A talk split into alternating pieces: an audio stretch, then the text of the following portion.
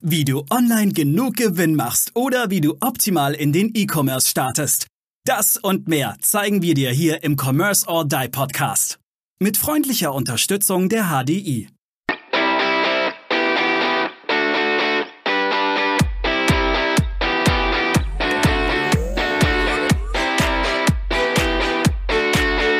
Hallo und herzlich willkommen zu einer neuen spannenden Interviewfolge hier im Commerce or Die Online Podcast. Schön, dass du wieder eingeschaltet hast. Und wir haben heute einen sehr spannenden Gast zum Thema Automatisierung, Automation. Wofür das brauchst du das eigentlich? Macht das überhaupt Sinn? Und vielleicht macht es ja auch nicht an jeder Stelle Sinn. Aber lieber André, stell dich selber einmal kurz vor. Du kannst das selbst noch am besten. Ja, hallo, äh, ich bin Andrei Kostenko, ich bin Geschäftsführer von Technologians GmbH und wir sind ein Ingenieurteam äh, und wir haben uns die letzten zwei Dekaden, fast zwei Dekaden mit Startups befasst. Und zwar bei diesen Startups, klar, gab es viel Innovation und auch Automatisierung. Das heißt, wir haben uns ziemlich oft mit Fragen der Automatisierung befasst. Okay, spannend. Das ist äh, schon mal gut. Wir kennen uns ja schon ein bisschen und muss ich wirklich sagen, also da hast du echt äh, wahnsinnig viel Erfahrung und, und bringst, äh, freue mich auch sehr, dass du heute dabei bist. Aber vielleicht einfach, um, um mal zu klären, weil vielleicht versteht auch jeder ein bisschen unter Automation oder Automation, jeder ein bisschen was anderes. Ähm, magst, magst du mal deine Definition von Automation mit uns teilen? Ja, also ich würde das Ganze wirklich auf menschlicher Ebene halten, das heißt äh, Real-Life-Ebene und nicht technische Ebene, weil Automatisierung selbst ist im Prinzip eine Anwendung von Technologie, um irgendeinige Prozesse dann der Maschine zu übergeben. So könnte man das Ganze definieren.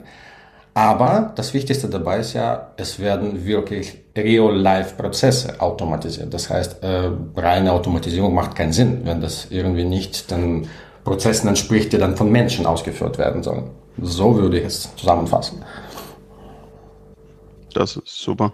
Ähm, ich, ich denke, also beim Thema Prozessautomatisierung äh, muss ich ja gucken, welcher Prozess kostet mich wie viel. Das heißt, was kostet mich der manuelle Prozess und ist er, ist er effizienter, wenn ich ihn automatisiere, aber was kostet es mich, diesen Prozess zu automatisieren? Und wenn mich der manuelle Prozess weniger kostet als die Automatisierung, auch, auch, auch in den Investitionskosten. Wann habe ich denn, brauche ich vielleicht neue Maschinen oder äh, neue Software? Also das ist ja abzuwägen. Wie machst du das? Wie gehst du da an die Thematik ran?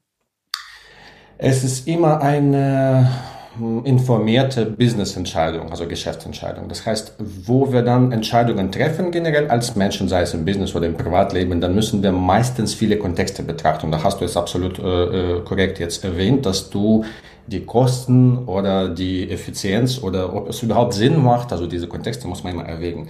Und dann, um die Entscheidung zu treffen, gibt es meistens richtig äh, eine lange Liste für solche Kontexte. Und ja klar, Budgets stehen da vorne, aber wenn man zum Beispiel feststellt, dass bei der maschinellen äh, Ausübung von irgendeiner Tätigkeit, wo das Ganze automatisiert wird, das Ganze nicht viel bringt und das ein kleines Unternehmen ist, dann macht es keinen Sinn. Aber wenn es skalierbar ist, also die, äh, die Frage von Skalierbarkeit, wenn das in Betracht kommt und wenn man das Ganze wirklich in Mengen äh, ausführen kann, dann erscheint das Ganze als etwas sinnvoller. Okay. Wie gehst du vor? Also ich kann kurz erzählen, wir machen das momentan bei uns auch. Wir machen gerade, ähm, wir schreiben sämtliche Prozesse, die wir momentan haben, dokumentieren wir und auch über die verschiedensten Firmen. Beispielsweise wir bauen, bauen Shops. Ähm, äh, dann ist auch die Frage, wie hängt dann die Logistik, das Payment, äh, das Onboarding etc. Wie hängt das alles miteinander zusammen? Wie, wie gehst du vor, wenn jetzt ein Kunde kommt und sagt, ich möchte das jetzt automatisieren? Das ist ja im Prinzip, erstmal muss ich eine Ist-Analyse machen und dann eine Soll-Analyse machen und dann am besten eigentlich auch beides noch zusammennehmen und dann eigentlich einen Wunsch weil manches äh, ist ja in der Sollanalyse ähm, auch nicht machbar oder nicht sinnvoll. Kann ja auch sein. Ja, wirklich, man muss immer mit der Analyse starten und zwar, man muss wirklich aktuell das Ganze betrachten, was da abläuft und man muss die Ziele setzen. Ganz normale A-B-Geschichte. Wir sind jetzt im Punkt A und wir müssen Richtung Punkt B. Und dabei stellt sich äh, vieles heraus. Bei nur dieser Analyse werden Fragen gestellt von einem Analytiker unsererseits, na, die den Kunden dazu bringen, dass er einfach mehr versteht über eine äh, eigene Prozesse. Also, das passiert nicht oft. Das kann man mit so einer Art von fokussierte psychologische Analyse vergleichen. Da versteht man einfach, wenn man gefragt wird nach, äh, also versteht man schon die Details von den Prozessen. Aber das Wichtigste dabei ist ja, jetzt müssen wir, glaube ich, so ein bisschen äh, über Automatisierung generell semantisch reden. Also es gibt eine Semantik von der Automatisierung. Und was ist Automatisierung generell? Es gibt zwei äh, ja, Akteure in diesem Prozess. Es gibt Menschen und Maschinen. Und wir Menschen denken mit äh, sogenannten Androrithmen. Das heißt, wir denken ab und zu nicht immer rational. Wir versuchen unsere Bauchgefühle zu, dazu zu schalten und so weiter. Und die Maschinen haben sowas nicht. Die haben auch gar keine Semantik dabei. Die verstehen nichts, außer denen übergeben worden war. Das Einzige, was die gut tun, ist ja die Daten in Mengen und ganz schnell verarbeiten. Mehr können die nicht. Und wenn man automatisiert überhaupt irgendwas, muss man erstmal verstehen, was ist das für ein Sinn, die, also was ist das für eine Sinnlichkeit, die in diesem Prozess enthalten ist. Und diese Sinnlichkeit kann nur von einem Mensch und zwar von einem Experten geprüft werden. Das heißt, bei jeglicher Automatisierung, bevor man das Ganze dran geht und überhaupt, bevor man ähm, die Sachen äh, versucht zu analysieren, erstmal die Ist-Zustände, muss man erst auf die Experten dran gehen und die mal zuhören. Die müssen ein bisschen laut denken bei den Entscheidungsprozessen. Und wenn die bei den Entscheidungsprozessen laut denken, dann versteht man schon als Analytiker die Semantik dahinter. Und nur dann, diese Semantik kann der Maschine übergeben werden. Andere Möglichkeit dafür gibt es nicht. Sonst passiert ganz äh, was ja, Dramatisches. Also die Automatisierung wird nur einfach zwecks Automatisierung gemacht, zwecks Digitalisierung oder heutzutage gibt es viele ja. trendige na, Notions, die man verwendet, aber das bringt nichts, weil das nicht mit Semantik von dem Prozess verbunden worden war. Das ist das, was wir am Anfang hatten, ne? Einfach nur Digitalisierung oder Automatisierung und des Automatisierens willen macht keinen Sinn. Der Prozess muss muss effizienter dadurch sein und äh, muss kostengünstiger danach sein und nicht teurer ähm, und uneffizienter. Ja, und es muss auch bei anderen Kontexten, bei anderen Prozessen nichts gebrochen sein. Ne? Das passiert ganz oft. Weil wenn man wirklich irgendeinen Prozess ganz fokussiert und gezielt automatisiert, man betrachtet oft andere Teile des Systems nicht. Und das ist super wichtig. Das machen die Ingenieure und das ähm, sind wir gezwungen jederzeit zu tun, weil sonst wird es nichts bringen. Eine Automatisierung an einer Stelle macht drei andere Stellen kaputt. Hm, nicht ganz optimal, oder? Gehen wir mal davon aus, dass, jetzt schon die Analyse erstellt wurde. Das heißt, man äh, oder die Firma kennt ihre Prozesse. Es ist jetzt natürlich so, dass ein Prozess nicht nur aus zwei Schritten Anfang und Ende besteht, sondern aus vielen kleinen Schritten und natürlich auch viele verschiedene Prozesse in dem Unternehmen sind. Mhm. Wo fängt man denn am besten mit der Optimierung an? Nimmt man sich jetzt einen Prozess her und sagt, man optimiert den jetzt wirklich von Anfang bis Ende oder sagt man, man sucht sich erstmal die Sachen aus, die man auch am schnellsten optimieren kann? Äh, beides. Im Prinzip, man muss am Anfang ganzheitlich das Ganze äh, betrachten am besten, weil, wie ich jetzt gerade erwähnt habe, also die, es gibt mehrere Kontexte, die betrachtet werden müssen. Das heißt, ganz gezielt direkt auf bestimmte Prozesse zu gehen, macht es nicht viel Sinn, bevor man versteht überhaupt, was da überhaupt abgeht in diesem Prozess und in diesem Unternehmen. Aber wenn man das verstanden hat, kann man wirklich auch diese Strategie nehmen und zwar ganz bestimmte Kleinteile von bestimmten Prozessketten einfach nehmen und äh, versuchen äh, erstmal zu modellieren, wenn man die optimiert, was passiert danach. Und wenn man diese Simulation kurz einfach in den Köpfen von allen Stakeholders, Beteiligten und Entscheidungsträgern äh, durchgeführt hat, dann hat man auf jeden Fall eine Vision, ja, das wird uns zum Beispiel 5% äh, na, Gewinn bringen. Das, dann macht man das ganz schnell, wenn man das wirklich verstanden hat. Na, das ist ja, dann ist man motiviert einfach. Mit, mit welchen Tools arbeitest du im äh, Processing? Wir arbeiten beispielsweise, unser Tipp ist Miro, bin ich gerade hoch, hochzufrieden mit, um die Prozesse auch mal runterzuschreiben. Wie sieht denn überhaupt, lass uns noch mal gerade auf die Ist-Analyse. Wie macht ihr denn eine Ist-Analyse? Macht ihr wirklich ein Prozessschaubild und ähm, geht dann alle Funktionen durch? Weil es ist ja immer schwer, wenn einer keine Ahnung von Prozessen hat, dieses Prozessschaubild auch zu lesen. Also wie, wie schaffst du es, ich sage jetzt mal, Unternehmern äh, dieses Prozessschaubild chefsicher zu machen? Mhm. Wir machen das äh, im Prinzip tool-agnostisch aktuell, weil das ist immer alles äh, ziemlich spezifisch. Es gab wirklich nie in unserem Geschäftsleben zwei ganz gleiche Projekte in dieser Richtung. Na, es gab immer Besonderheiten. Und wenn man sogar äh, in eine bestimmte Industrie Best Practices nimmt, also Best Praktiken, ganz normal Best Praktiken, es gibt glaube ich, also das kann ich, ja, darauf kann ich wetten. Es gibt kein Unternehmen, der nur aus reinen Bestpraktiken besteht. Es gibt immer so Ausnahmen, es gibt immer persönliche Eigenschaften von den Geschäftsleitern, Abteilungsleitern, was auch immer. Und es ist dann immer eine Mischung von bestimmten persönlichen Spezifiken und dann Business Best Praktiken oder Industry Best Praktiken. Und das bedeutet im Prinzip, wenn man das Ganze erstmal dran geht, dann muss man ähm, das Ganze ziemlich tool- oder prozessagnostisch angehen. Einfach die Anforderungen oder Pain Points ansammeln in die Gehirne von den Beteiligten. Was wir aber dabei sofort optimieren und äh, das hat sich bewährt in diesen Jahren, wir machen das crossdisziplinär. Das heißt, wir sind IT-Ingenieure, aber in unserem Team gibt es ganz, ganz viele andere Spezialisten und zwar das Wichtigste, also wichtige Ingredient ist ja äh, Psychologen. Und zwar, wir haben Psychologen plus Analytiker, Psychoanalytiker und äh, Spezialisten in kognitiven Prozessen. Und kognitive Prozesse sind genau das, was in den Prozessen von Menschen passiert, wenn die arbeiten einfach.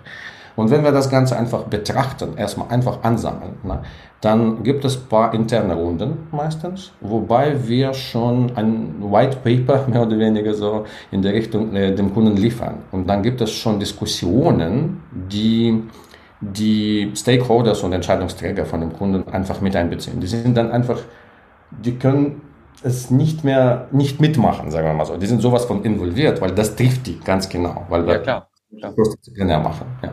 Du kannst ja auch, wenn es dumm läuft, die persönlich wegrationalisieren. Unter Umständen kannst du ja den einen oder anderen wegrationalisieren. Also ich, ich, ich habe da mal, äh, da hatte mal eine BA-Studentin, kurzer Ausflug, eine BA-Studentin in einer Bank hatte mal eine eine Masterarbeit geschrieben und in dieser Masterarbeit hat sie ihre Stelle, auf die sie sich beworben hat, wegrationalisiert. also geht, geht alles. Ähm, aber ich glaube, das ist ja, ist mit einer der wichtigsten Parts, die Leute dann auch mitzunehmen. Wenn du wirklich, wenn sich wirklich rausstellt, es macht jetzt Sinn, hier zu automatisieren, zu digitalisieren und es kann ja oftmals auch Stellen kosten.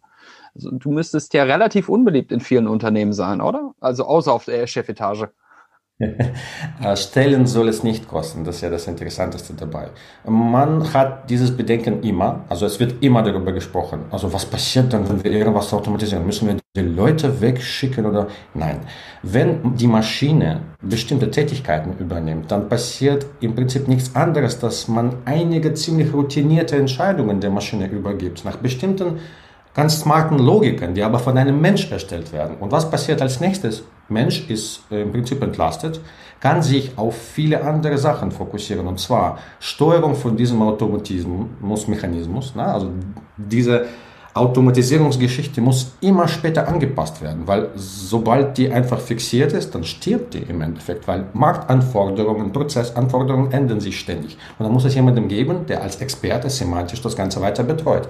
Das heißt, derjenige, der das modelliert hat, ne, also der Fachspezialist, den wir modelliert haben, der muss das Ganze auch weiter steuern. Und die Maschine kann das schon tun. Und wir haben wirklich Aussagen von den Spezialisten gesehen, mein Gott, das Ding macht es besser als ich. Wir haben es wirklich so automatisiert, dass es, ja, das Ding ist nicht, nie müde, hat nie schlechte Laune, aber so ein, so ein magisches Gefühl bekommt man nur am Anfang. Später versteht man schon, aha, okay, das Ding ist statisch, es ist tot in dem Sinne. Ne? Und wenn man irgendwie aus dem äh, Real-Life Anforderungen bekommt, irgendwas zu ändern, Maschine kann das nicht von selbst tun.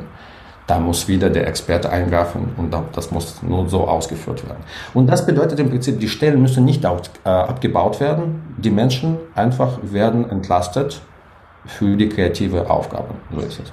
Ja, wobei ähm, ich glaube, Automatisierung ist ja im Prinzip auch, wird ja immer da, man geht immer von dem maschinellen Prozess aus, aber ich kann ja auch viele Dinge automatisieren, wo ich jetzt zum Beispiel äh, ein Onboarding von einem Neukunden so, das Thema Requirements abfragen. Das heißt, das kann ich ja schon automatisieren um, ähm, und, und entlaste mich als Person dadurch selber. Das heißt, ich, ich schreibe einmal meine Requirements, die ich an den neuen Kunden habe, auf, gebe ihm ein, ein, äh, ein Online-Formular und er füllt dort alles aus und mein Techniker bekommt alle Informationen. Das heißt ja jetzt nicht, dass ich hier irgendjemanden äh, wegrationalisiert habe, sondern ich habe einfach nur einen Prozess, den ich selber habe, komplett automatisiert kriegt das strukturiert zur Verfügung gestellt und muss nicht immer wieder nachfragen. Das heißt, ich verschaffe mir ja auch mehr Luft, mehr Zeit. Aber ich denke, das, das muss man auch verstehen miteinander. Und wenn man das, also wenn man ein Beispiel einfach jetzt nimmt in diese Modellstruktur, äh, die ich jetzt gerade beschrieben habe, hier ist einfach nichts anderes passiert als Du hast das Ganze konzipiert und auch auf die Teile auch, äh, aufgesplittert, die wirklich semantisch sind und die routiniert sind. Und nur die routinierte Teile hast du der Maschine übergeben und dabei hast du im Prinzip äh, Skalierungseffekt erzielt. Jetzt kannst du von diesen Onboardingsprozessen pro Zeiteinheit einfach mehr schaffen. Jetzt genau. kannst du dein Business einfach skalieren dadurch. Genau, das ist das, was wir gerade machen. Perfekt. Aaron? So, kurz, kurzer Hänger.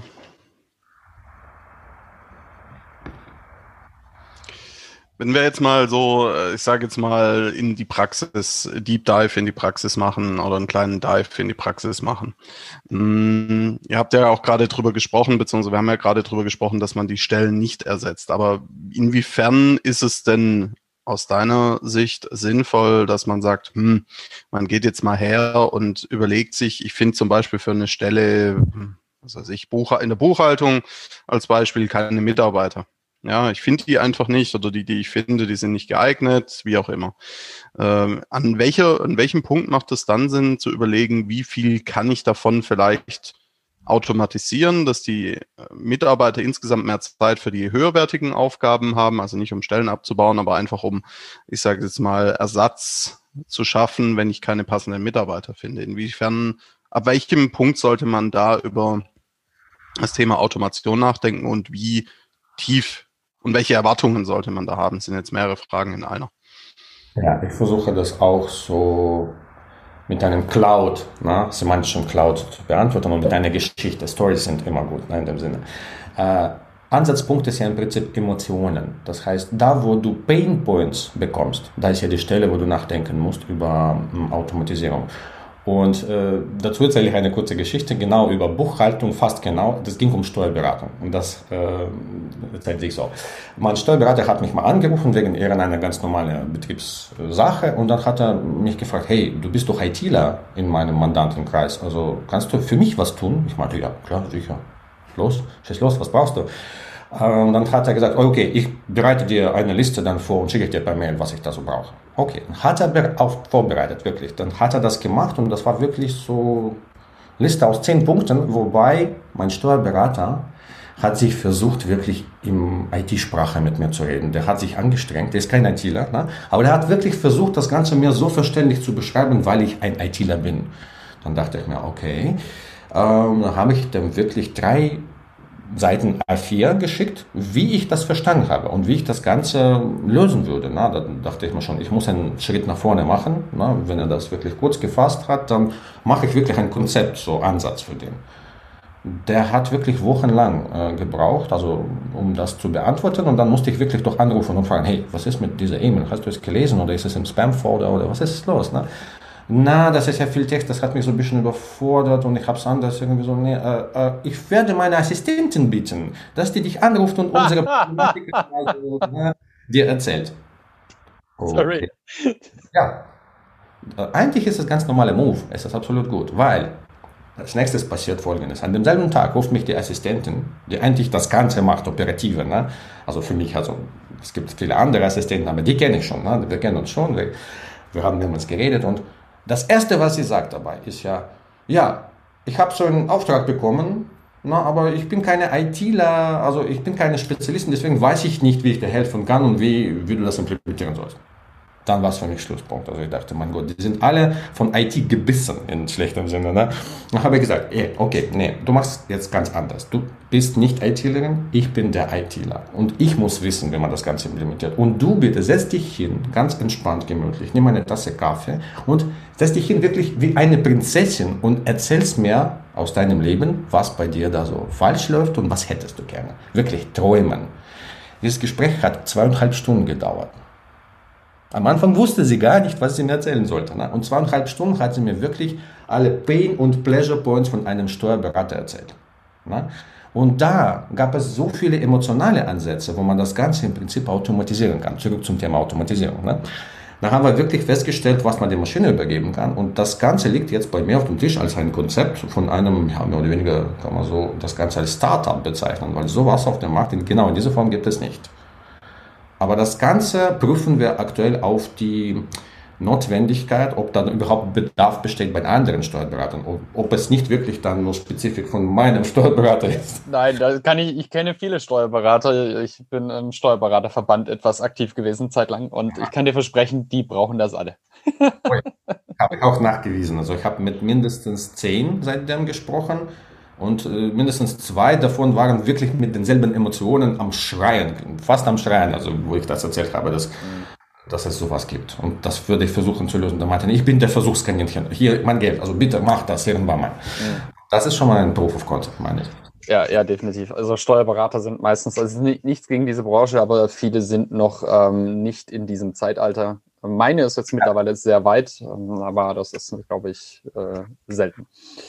Äh, lass uns mal noch so ein bisschen ähm, nochmal zurückgehen, der Ablauf einer, einer Ist-Analyse. Wir sind noch nicht ganz, ganz meines Erachtens rein. Mhm. Ähm, meine Frage vorhin, die ich noch hatte, wie zeichnest du das für den auf? Also ich habe ja gesagt, wir nehmen Miro, weil da kannst du, ähm, wir, wir, sind ein Team deutschlandweit verteilt mhm. und wir können uns dann, oder auch einer aus, der, aus Russland, ähm, da kannst du Video chatten, du kannst ähm, ganz normal wie Zoom nutzen, du kannst deine Prozesse deklinieren, du kannst sie ähm, aufschreiben, kannst sie miteinander verbinden. Jeder kann drin rumzeichnen. Aber macht ihr tatsächlich so eine Prozessanalyse? Also schreibt ihr das wirklich im Prozessstil auf oder schreibt ihr das äh, im Wording runter? Äh, also wie geht ihr vor? Also wirklich im, im Wort, wir sind Fans von Texten, wirklich. Wir machen das Ganze so gut wie alles im Text und zwar so formuliert, dass das Ganze von jedem verstanden wird. Das ist ja super wichtig. Ähm, dazu gibt es wirklich eine kurze Geschichte über, über IT generell. Ihr habt bestimmt auch mehrmals gesehen, IT-Spezialisten oder überhaupt jegliche Berater, die sich so hochniedrig na, im Mitte des Raums sich platzieren und erzählen, wir sind die Besten hier, wir, wir wissen schon alles, wir machen euch Umsatz. Na, und dann, äh, ich habe mehrere Startups gesehen, die von dieser Positionsstellung überhaupt gestorben sind. Das heißt, Technologie wird nicht zu einem Hilfsmittel, sondern zu, zu einem Hindernis, zu einer Begrenzung. Und dabei ist ja super wichtig, etwas, wo du Spezialist bist und Expert auch, ne? das Ganze ohne Fachjargon und ganz verständlich den Menschen, die die Entscheidungen machen müssen, ne? das Ganze zu rüberbringen. Deswegen sind wir Fans von Text. Ne? Wir machen auch ein paar Grafiken dazu, wenn es dazu wenn es Sinn dafür sich ergibt. Ne? Aber meistens sind die textuellen Beschreibungen sowas von effizient bei uns. Also wir hatten wirklich nie so eine Notwendigkeit gehabt, äh, irgendwas anderes als Tool zu nehmen, als kollaborative Geschichte, ne? also wo wir das Ganze abgeben müssen. Papers. Würde mich ja tatsächlich mal interessieren, weil ich mir das momentan sehr schwer vorstellen kann, so Prozessabhängigkeiten voneinander in einem Textform zu lesen und nicht mit Pfeilen und wenn dann und hast du nicht gesehen. Ja-Nein-Formulierung. Ähm. Wenn du einfach ganz normale kleine Diagramme mit bisschen so Logiken, ja klar, die sind in diesen Texten enthalten, aber okay. wir finden kein Riesentool dafür irgendwie. Als ITler, wir haben klar äh, viele Instrumente dafür. Na? Also zum Beispiel UML, also mhm. Modeling Language, also das, da kann man wirklich Diagramme erstellen, die jeden Kunden einfach umbringen würden, weil die so komplex sind, aber so, so viel Sinn machen. Ne? Aber als ITler wäre das genau das Gegenteil davon, was ich meinte, und zwar nicht überfordern, erstmal bei erster Analyse. Jetzt ist, äh, wird, wenn ich es korrekt verstanden habe, reden wir jetzt, jetzt über erste Analyse. Ja, ja, genau, die erste Analyse mit dem Kunden. Wie sieht, wie sieht die aus? Was da später passiert ist, also da kann es wirklich kompliziert werden mhm. Bedarf. Okay. Gut, aber ihr nutzt ja für euch intern, also die Prozesse, die ihr dann aufschreibt und die ihr intern automatisiert für den Kunden, sehen ja bei euch wieder anders aus, die Beschreibung, als jetzt beim Kunden. Weil einmal habt ihr, müsst ihr sie ja verständlich für den Kunden machen und einmal, also ich, ich mache auch momentan diesen Mittler zwischen dem Endkunden und zwischen dem ITler. Äh, ich muss in beiden Welten leben. Das heißt viel Spaß und das ist wirklich eine Problematik und da bist du der gleich Entsinnter in meinem, in meinem Club, sagen wir mal so. Äh, da gibt es paar Momente, die man betrachten kann und das erlaubt, das bewaffnet wirklich viele Leute, die da in der Mitte stehen. Das ist wirklich eine schlechte Karte, wenn man in der Mitte stehen muss. Also da hast du schlechte Karte gezogen, aber ich kann dazu ganz kurz erzählen, wie du da bewaffnet sein kannst. Und zwar folgendes. Business-Ebene steht ganz oben. Na, da sind die Menschen, die, die sind keine IT-Ingenieure, die reden kein Fachjargon, die verstehen da nichts und wollen da auch nichts davon verstehen. Äh, und da, sagen wir so, unten, na, so skizziert, äh, sitzen schon ganz normale, wunderschöne Geeks, IT-Monsters, die irgendwas ganz systematisch schön äh, erstellen können, aber die wollen keine Ahnung von der Business-Ebene haben. Die hassen es. Die denken, dass die da oben sitzen, irgendwie nichts verstehen und irgendwie keine Ahnung, warum Haufen von Geld bekommen. Blödsinn. Ne? Und dasselbe denken die da oben, die die Business-Ziele nach unten so schicken, ne? dass die, diese Geeks da unten, die verstehen doch kein Punkt von dem, was ich da geschrieben habe. Und ich hoffe, die haben mich überhaupt verstanden. Was hier notwendig ist, um das Ganze zu, als Problematik zu lösen. Man muss die beide, mm, die beide Positionen so lassen, wie die sind. Man muss nicht ITler dazu bringen, dass die dann Business äh, irgendwie Kontext und man muss die Business-Leute auch nicht dazu bringen, dass die dann zu viel von IT verstehen. So grob im Verhältnis, was das überhaupt ist, das reicht. Ne? Man muss kein IT-Ingenieur werden. Was aber dabei wichtig ist, ist eine Sprache zu entwickeln zwischen denen. Und die Sprache nenne ich mal in meiner Praxis Pidgin. Also Pidgin ist im Prinzip aus linguistischer äh, Geschichte so eine Sprache, die an, einem, an einer Grenze von zwei Staaten sich etabliert. Das heißt, es ist eine Sprache, die aus zwei Languages so besteht, ne, die die Unterhaltung zwischen diesen Menschen aus verschiedenen Ländern, die bei nah wohnen, ne, äh, ermöglicht.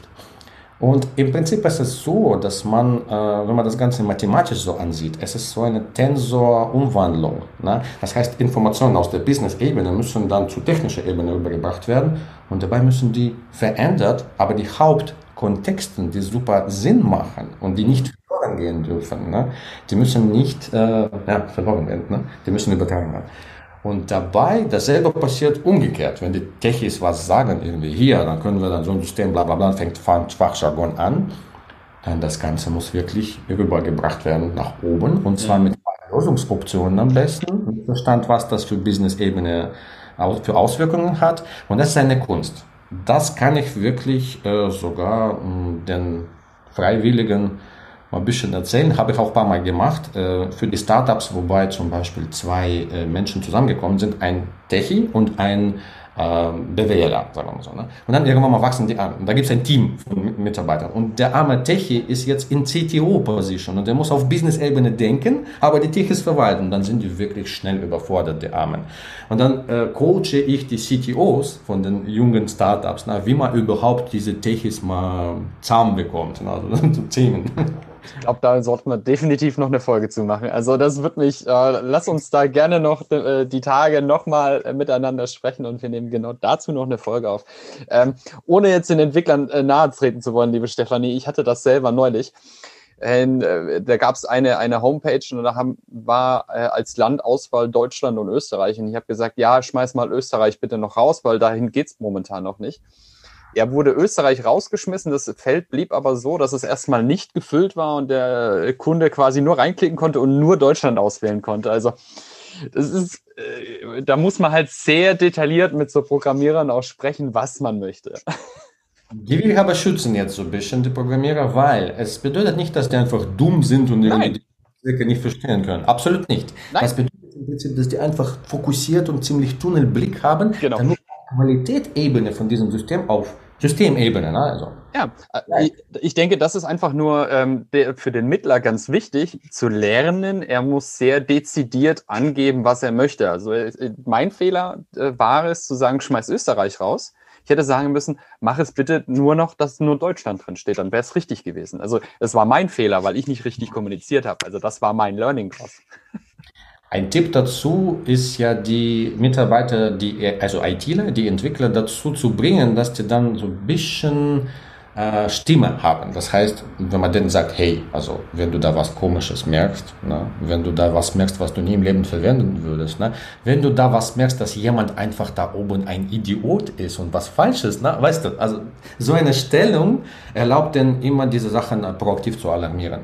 Das ist ja immer lustig, das ist ja klar nichts Persönliches in dem Sinne. Das, ist, äh, das führt dazu, dass man mehr Spaß im Team hat, aber solche äh, Aspekte, die komisch dann für die Endnutzer aussehen, werden dadurch abgefangen. Das ist nur eins von den äh, Tipps, es gibt mehrere dazu. Aber die machen das gerne. Also die tippen nach oben, hey, was habt ihr da denn so jetzt hier uns verlangt? Mein Gott, das ist ja Blödsinn. Und dann merkt man schon, dass man wirklich, oh, okay, eine blödsinnige Situation mal doch erstellt hat. Ist auch okay. Wir sind Menschen.